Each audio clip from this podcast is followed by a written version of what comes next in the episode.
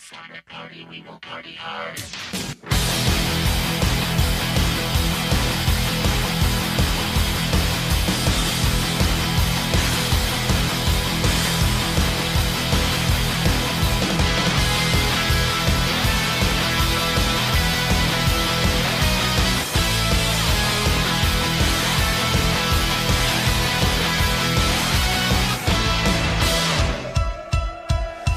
NinoCast, embarque no OVNI para fugir do óbvio. Come on, let's go, let's go.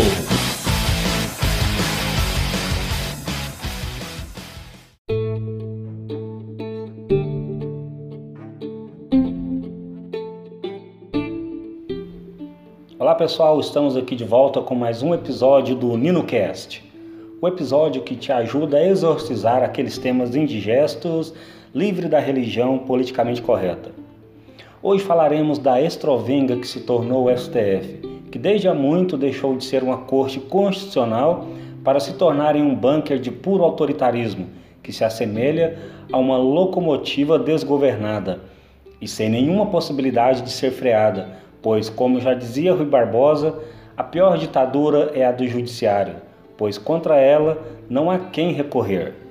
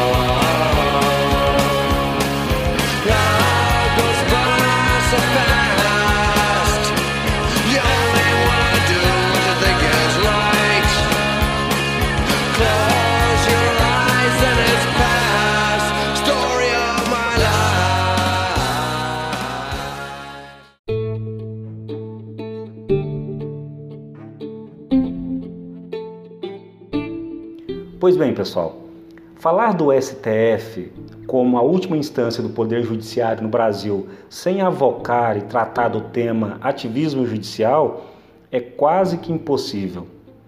Porque nos últimos anos o que nós temos percebido é uma atuação que beira as arraias da irresponsabilidade quando o tema é ativismo judicial na mais alta corte de justiça do país.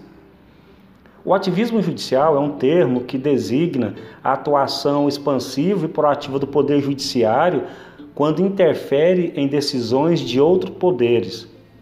Ou seja, quando o STF ele invade a competência do poder legislativo, do poder executivo, quando a Constituição não permite isso.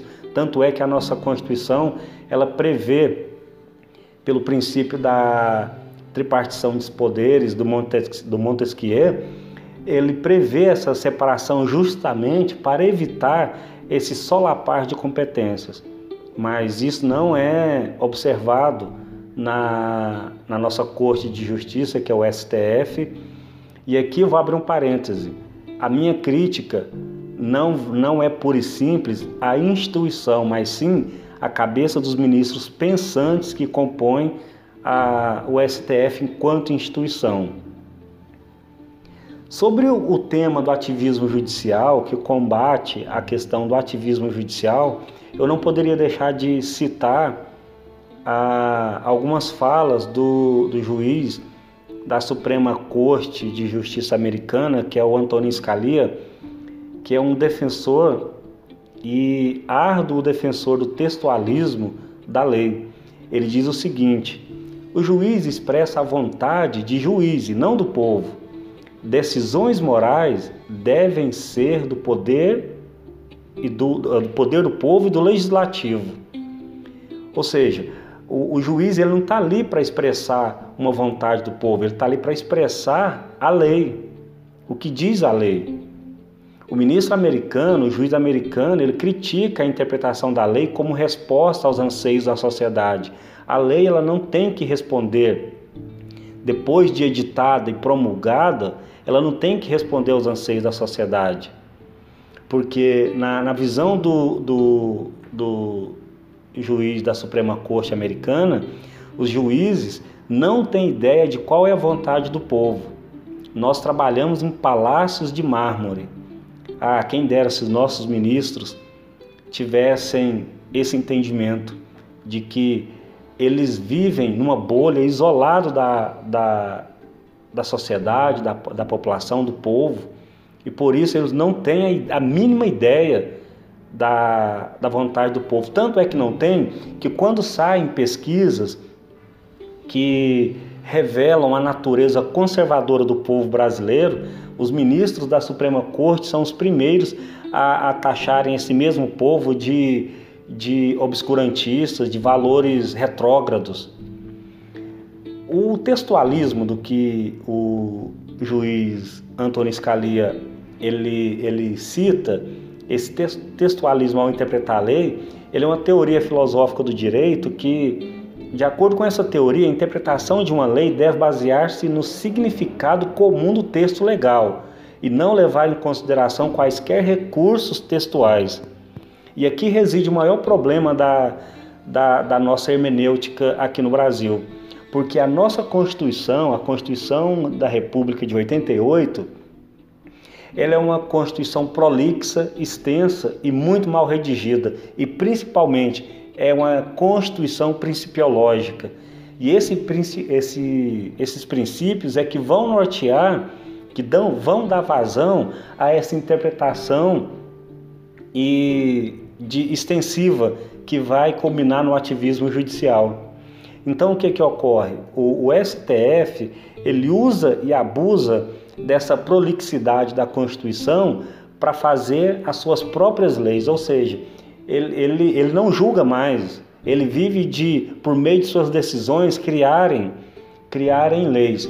Uma, voltando à, à questão do juiz Antônio Scalia, as declarações do, do Scalia foi num evento promovido pela Universidade de Brasília, que contou com ninguém menos do que o maior ativista da Suprema Corte do Brasil, que é o que é o ministro Luiz Roberto Barroso.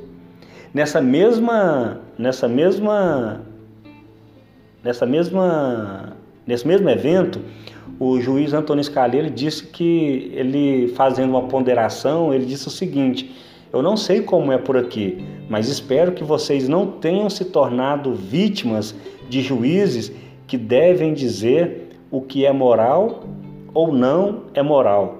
Ou seja, é tudo aquilo que tem acontecido no âmbito da Suprema Corte Brasileira.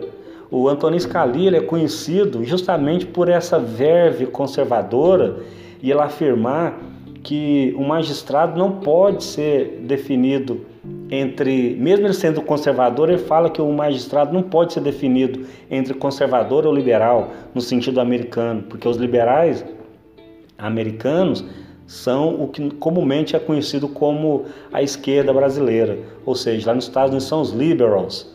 E para o ministro Antônio Scalia, o que deve ser levado em conta, em conta é a letra fria da lei.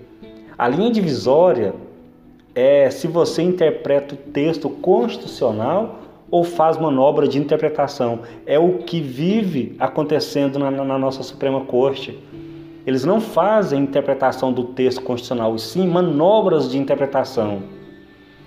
Imagina um juiz como o Antônio Scalia falar isso na frente, na cara do ministro ativista que é o Luiz Roberto Barroso. Ele, o Luiz Roberto Barroso, ele em defesa, o que, que ele vai dizer? Ele vai, ele vai dizer o seguinte: devo confessar que não concordo com nada. Ele disse. É uma ficção que se possa imaginar que o juiz seja só a boca da lei. Todo juiz faz juízo de valor e isso deve ser feito de forma transparente. Veja só, o, essa fala, essa fala do ministro Roberto Barroso, ele revela a ojeriza que, o, que os ministros do Supremo Tribunal têm a lei, porque ele sempre vai querer colocar a sua vontade. Porque que é o, qual que é o juiz valor a não ser a vontade? Não tem como interpretar sobre a, o fazer juízo de valor sem impor a minha vontade, porque esse valor tem que estar baseado em algo. E, essa, e esse algo é a vontade do legislador, do julgador que ignora a vontade do legislador, que por sua vez é a vontade do povo.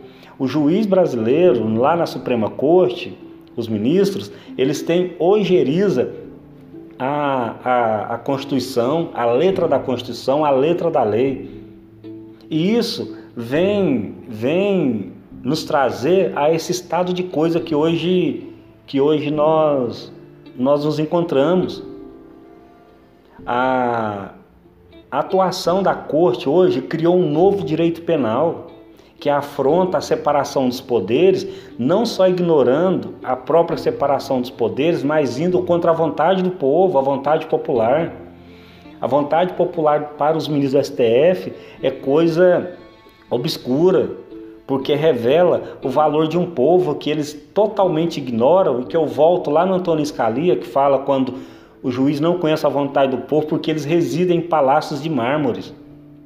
Só para você ter, para a gente ter uma ideia, no julgamento da ação direta de inconstitucionalidade por omissão, que é a DO 26, que foi relatado pelo ministro Celso de Mello, e ainda o mandado de injunção 4733, relatado pelo ministro Edson Fachin, e que foi concluído no dia 13 de junho de 2019, nessa ação direta por omissão, que foi protocolada intentada pelo Partido Social, Partido Socialista, que é o PPS, com a finalidade de obter a criminalização específica de todas as formas de homofobia e transfobia. Veja só, no julgamento dessa dessa ADO, veja só, o juízo de valor que o ministro Luiz Roberto Barroso ele fala quando o juiz, o juiz tem que emitir um, um valor sobre a norma, olha o que a ministra Carmen Lúcia disse. A reiteração de atentados decorrente da homotransfobia, seja lá o que, for, o que seja isso, seja lá o que for isso, revela situação de verdadeira barbárie. Quer-se eliminar o que se parece diferente física, psíquica e sexualmente.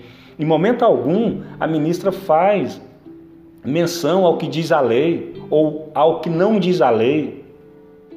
O ministro Ricardo Lewandowski, vai mais longe ainda. Aqui ele mostra toda a verve ativista.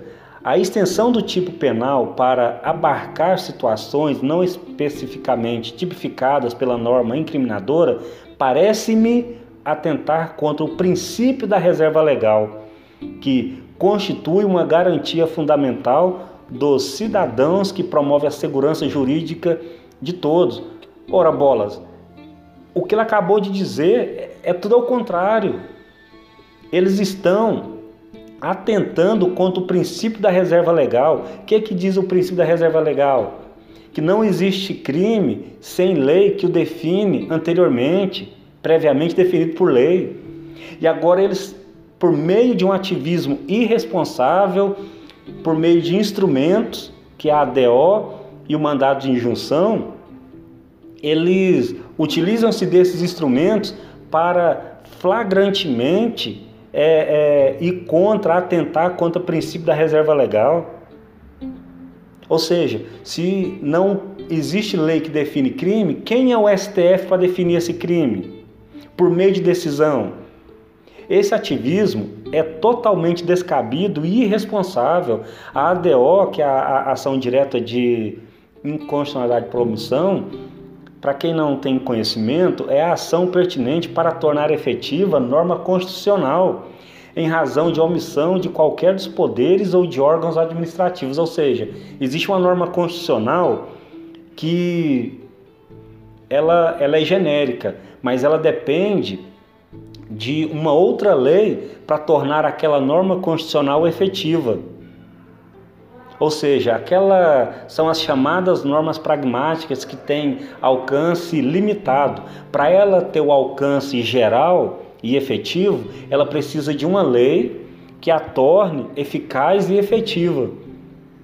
Para isso surgem instrumentos como mandado de injunção e o ADO, que é uma ação direta de controle de constitucionalidade lá dentro do, do controle concentrado. Ou seja, e com isso a Constituição Federal possui uma grande amplitude de temas, algumas normas constitucionais necessitam de leis que a regulamentem. Então o que, que ocorre? O crime de homofobia, o crime de homofobia não existe no nosso ordenamento pátrio, no ordenamento jurídico brasileiro. O que foi feito foi uma analogia em cima da lei da lei do lei 7716 que trata do racismo e eles fizeram uma analogia que novamente é uma analogia descabida, uma analogia que fere princípios do direito penal, tanto penal quanto processual penal, que é o princípio da analogia em malampartem. O que, que quer dizer esse, esse princípio? O princípio da analogia em Malamparte, ele proíbe de fazer de fazer uma analogia quando essa analogia ela vai contra a, a pessoa que está sendo criminalizada. Ou seja, a, melhor dizendo, a analogia em Malamparte, ela, ela quando, pela omissão do legislador e não tem, que, que não criminaliza tal conduta, aplica-se a analogia, mas nesse caso ela nunca vai ser poder, poder ser aplicada porque ela vai sempre contra o réu. E a analogia em Malamparten ela não pode ser levada a cabo justamente por isso, por causa desses princípios. Se for aplicado, ele fere princípio da dignidade humana, princípio da reserva legal, porque uma vez que não tem uma lei, eu não posso usar esse princípio contra alguém. Ou seja, é, no nosso ordenamento ele é vedado. E isso, assim, são casos que a gente observa que está mais palpável, mais palatável a, a, to, a todos nós. Agora imagina quando esse ativismo extrapola o simples ativismo. Se torna, veja bem, o STF, por meio de uma decisão, esse ativismo é tão irresponsável e doentio que ele, ele proíbe operações policiais, que é de competência do, dos governos e das autoridades executivas, ou seja, dos governadores, do presidente. Ele proíbe operações policiais que não tem nada a ver com a competência do, do STF, são competências do governo e suas políticas de segurança pública. Veja só, o ministro Edson Fachin, ele determina a suspensão de operações policiais em comunidades do Rio de Janeiro com a desculpa da pandemia. Hoje no Brasil tudo é pandemia. Salvo em casos excepcionais que devem ser justificadas, mas que baboseira é essa? Se eu tenho uma operação a ser realizada na, na favela ou em qualquer lugar, eu tenho que justificar. E como fica o caráter do sigilo dessa operação? Se essa operação vaza e atrapalha toda a operação. Então, nós chegamos a esse ponto do STF interferir até em operação policial, proibir. Proíbe a operação policial. E o que é mais grave, isso foi uma decisão monocrática do, do ministro Edson Fachin, numa, desse, numa decisão que tem por tem como instrumento a, um ADPF, que é uma arguição de descumprimento de preceito fundamental 635, proposta novamente pelo Partido Socialista Brasileiro, que é o PSB, que questiona a política de segurança pública do governador Wilson, Wilson Witzel, que segundo a, a, a, a esdrúxula petição da DPF, ele estimula o conflito armado expõe moradores de áreas conflagradas à profunda violação de seus direitos fundamentais. Mas não é nada disso. E o que me causa espécie é que essa decisão ela é mantida. O STF ele referendou a decisão do ministro Edson Fachin que proíbe essas operações nas favelas, operações policiais na favela do Rio de Janeiro. E outra, com placar de 9 a 2. É, é algo que assim, a quem vamos recorrer contra essa sandice? E tem mais, pela decisão, o uso de helicópteros fica restrito a operações policiais apenas no caso de observância de estrita necessidade, comprovada por meio da produção ao término da operação de relatório circunstanciado. As operações na proximidade de escola também fica sujeita à, à justificativa prévia ou posteriormente. Mas que baboseira é essa? O STF, ele hoje ele avoca para si o poder de governar o país. Isso já não é mais ativismo. Isso já é usurpação de poder, de competência. O STF não tem esse poder. E o que me deixa assim a pensar é tanto que as autoridades, tanto legislativa quanto executiva lá no Rio de Janeiro, permitem essa, essa situação permitem que essa situação seja levada a cabo. E tem mais: não há um A, uma, uma simples linha do nosso ministro da Justiça a, a, a pelo menos fazer um pronunciamento contra essa sandice, a demonstrar qual que é o ponto de vista do governo, que pelo menos vai expor o, o ridículo da decisão. Veja só, o STF ele decide até mesmo impor limite à atuação da BIM, que é o, é o, é o sistema, é a, é a Agência Brasileira de Inteligência, aonde já se viu o STF avocar para si, para si essa, essa situação de proibir a atuação da BIM, que ela é, é responsável pela produção de inteligência que vai garantir a segurança nacional. O STF, ele extrapola em todos os sentidos. E outra, o nosso, quando eu falo que o nosso legislativo, ele é um legislativo figurado, é porque o, o legislativo não, não, levanta um ar, não levanta, não esboça uma reação frente a essa usurpação de poderes, tanto poder legislativo quanto poder executivo. Ele usurpa tanto o poder legislativo e executivo, e quem tem o poder de frear por meio de instrumentos constitucionais legais seria o Senado. O Senado assiste a tudo isso sonolentamente, sem falar nada. O STF ele invade a, a, a, as competências do, do, do poder é, é, executivo e legislativo que impede o próprio presidente e tolhe o poder discricionário do presidente da República de indicar o, o próprio delegado-geral, diretor-geral da Polícia Federal. O STF, por meio de decisão monocrática, impõe limitação, limitação a a nomeação do, do,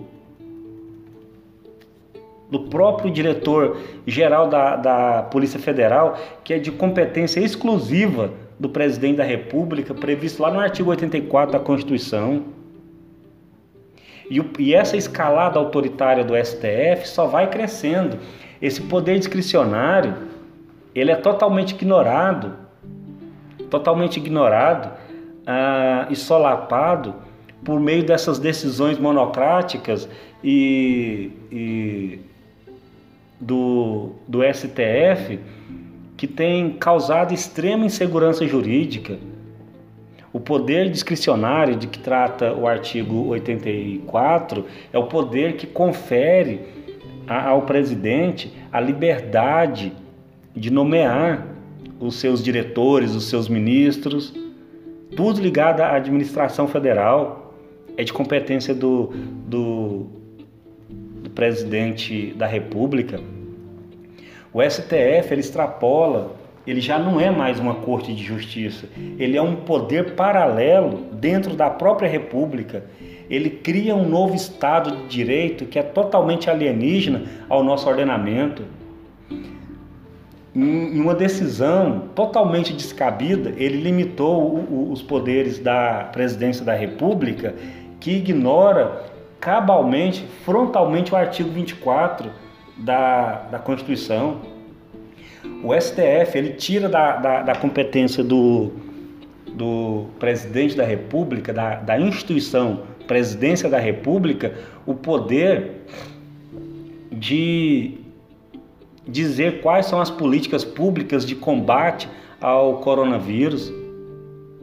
A decisão do STF ela estabelece que estabeleceu que os estados e municípios podem definir quais são as atividades que serão suspensas e os serviços que serão interrompidos. E aqui começa toda a, india, a idiosincrasia do, do poder do poder paralelo do STF, que primeiro ele solapa o poder do presidente da República, dizendo que, ignorando o artigo 24, dizendo que os prefeitos e governadores é que têm poder para definir quais são os serviços e, e, e, e atividades que serão suspensos ou interrompidos nos estados e municípios. Mas o que nós cansamos de ver foi que um prefeito ou um governador que emite uma, uma decisão, um, um decreto que vai contra aqueles valores defendidos por STF, essa mesma lei imediatamente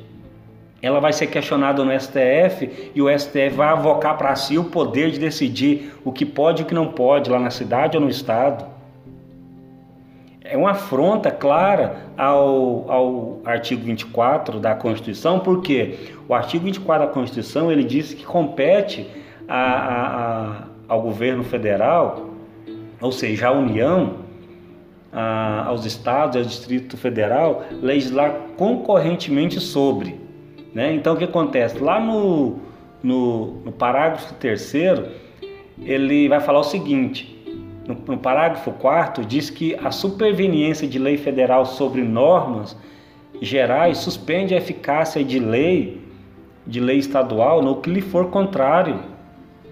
Ou seja, já não, já não tem, já não tem mais a, a questão da, da legislação concorrente porque primeiro ele usurpa esse poder da legislação concorrente mandando para os estados, uma vez que compete a, a, a, União a estabelecer a, as normas gerais. E foi o que foi feito na, na, pela presidência da República, pelo governo. Então, assim, o, o STF está numa escalada que vem, vem numa crescente e que culmina no, no inquérito do fim do mundo, que é conhecido como inquérito do fim do mundo. O, o Supremo Tribunal Federal começou a ver, prender pessoas em um inquérito, é um inquérito que é antidemocrático, é, anti, é inconstitucional, é ilegal. Nesse inquérito foram presas diversas pessoas sem nem mesmo ter cometido nenhum crime, sem apontar um crime, porque não existe crime de opinião no Brasil. Ou seja, estão criminalizando a opinião. Eu, se eu chegar e falar o que eu penso do STF, hoje eu corro o risco de, de amanhecer com a polícia na porta da minha casa. A, o STF, ele solapa todo o ordenamento processual e penal, porque ele tem um entendimento, novamente nós voltamos lá na questão do ativismo, ele tem um entendimento expansivo do, do artigo do regimento interno que fala que somente poderia haver o um inquérito presidido pelo, por ministros do STF se, os crimes, se o crime fosse cometido nas dependências do STF. Mas o STF entendeu que as dependências do STF é todo o planeta. Uma vez que ele emitiu uma ordem que teve que ser cumprida lá nos Estados Unidos, mandando bloquear perfis em uma empresa uma empresa privada sediada nos Estados Unidos para cercear a liberdade de pessoas no Brasil. Então, o que ocorre é o seguinte: o STF, ao, ao abrir esse inquérito, ele jamais poderia é, atingir essas pessoas porque não houve crime e segundo, não foi nas se, se ocorreu, não foi nas dependências do STF, mas já que abriu o inquérito, o inquérito ele já começou errado porque ele, ele não ele foi direcionado a uma pessoa exclusiva, ou seja, não houve a questão da isenção, a questão da imparcialidade processual, porque ele foi direcionado. Ou seja, o ministro Dias Toffoli é, instaura o um inquérito e direciona ele a Alexandre de Moraes. E segundo, todas a, as medidas, as medidas do, do, do inquérito, o inquérito ele foi aberto, instaurado, sem observar nada processual, sem observar os limites legais desse próprio inquérito. O inquérito ele é instaurado sem observar a distribuição que privilegiaria, neste caso, a isenção, a imparcialidade. E como neste inquérito, que foi direcionado para o ministro Alexandre Moraes, o ministro Alexandre Moraes ele funciona como delegado de polícia. E todas as medidas que um delegado de polícia necessita no inquérito, ele deve pedir autorização a um juiz. E o ministro Alexandre de Moraes, ao atuar como delegado de polícia no inquérito, ele, ao direcionar uma medida, ao necessitar de uma busca, de uma diligência, de, um, de uma medida cautelar, ele mesmo não tem poder para para despachar essas medidas, ele tem que solicitar a um ministro ou melhor, não ao ministro, mas a um juiz competente, levando em conta que todas as pessoas envolvidas nesse inquérito, a maioria delas, não tem foro privilegiado, então deveria ser despachado para um juiz, um juiz federal que deferirá ou não o pedido dessa diligência, dessa medida cautelar proposta pelo pelo ministro Alexandre de Moraes, que funciona como delegado, funciona como vítima, como delegado, como, como juiz. Ou seja, e ainda temos a questão esdrúxula, que teve uma ação que questionou a constitucionalidade, a legalidade desse inquérito. E vários juízes, vários ministros já tinham atuado nesse inquérito.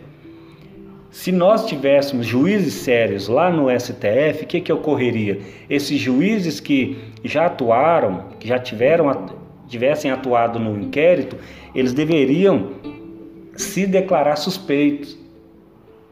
E nem isso ocorreu. É algo abjeto, é algo abjeto, esdrúxulo, que estamos totalmente reféns de seres supremos, não é nem juiz supremos, é seres supremos. O, o STF ele ignora mortalmente todo ordenamento jurídico e o próprio entendimento da corte. Houve uma ação que foi questionada a constitucionalidade do inquérito e isso é ignorado.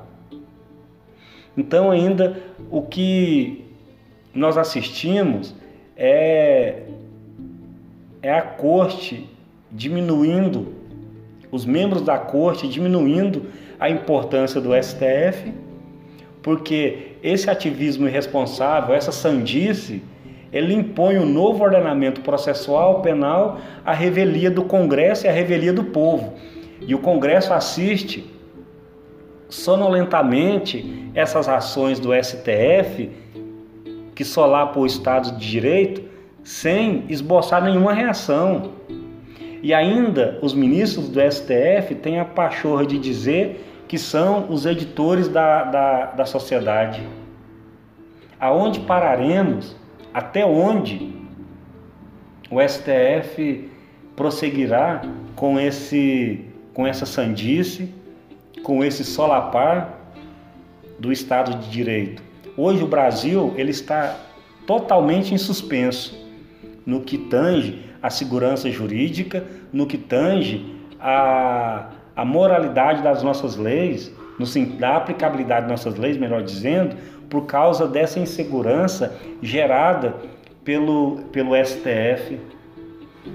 O STF, ele, os membros do STF solapou a instituição em detrimento de perseguições, Porque hoje o, o STF ele funciona como local de vingança privada.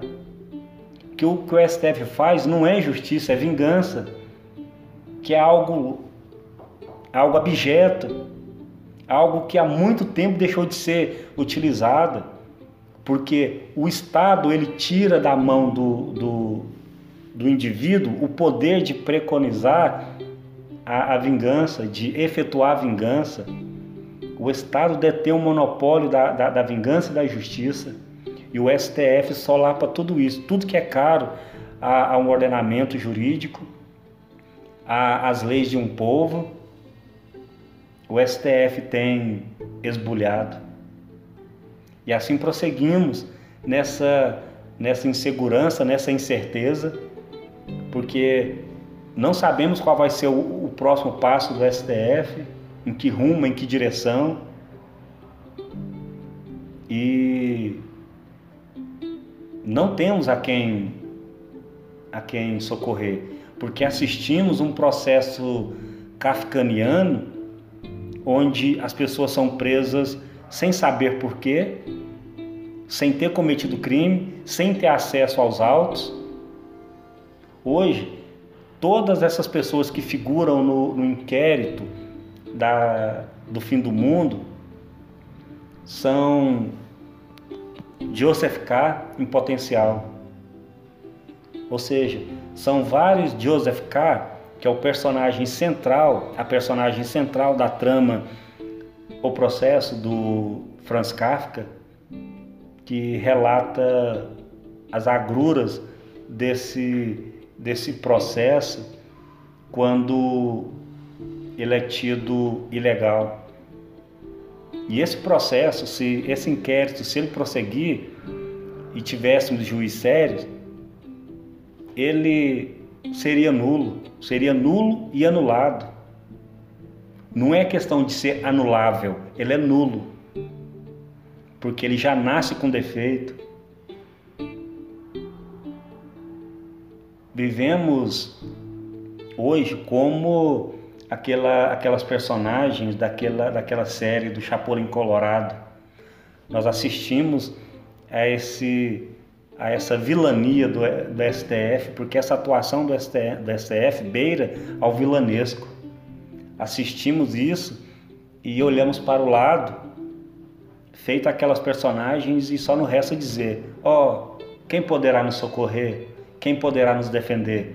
Uma vez que Rui Barbosa já tinha identificado que contra a tirania, contra o totalitarismo do judiciário, não tem a quem recorrer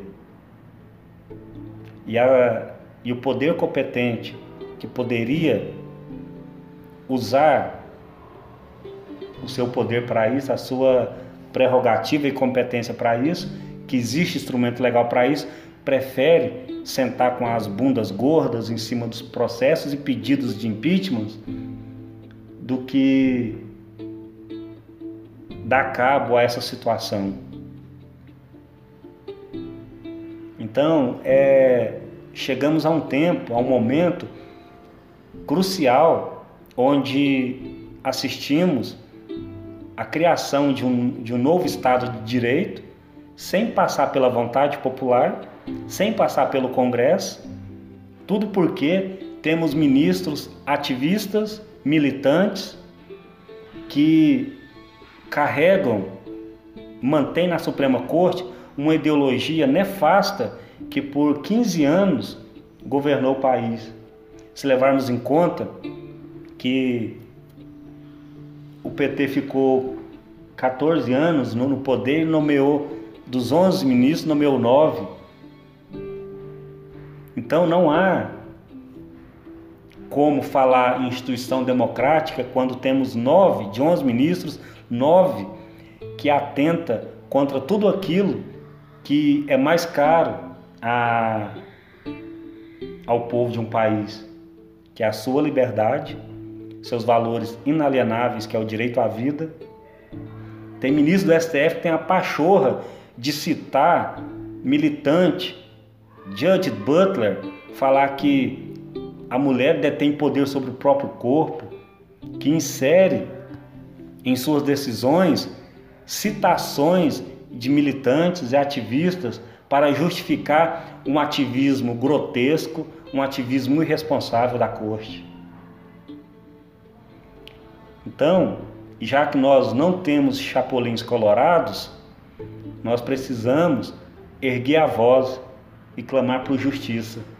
Não essa justiça rasteira, essa justiça que solapa valores fundamentais inalienáveis a todo ser humano e a todo povo de um país, mas a justiça enquanto garantidor da lei e da ordem, que mantém a normalidade institucional de um país.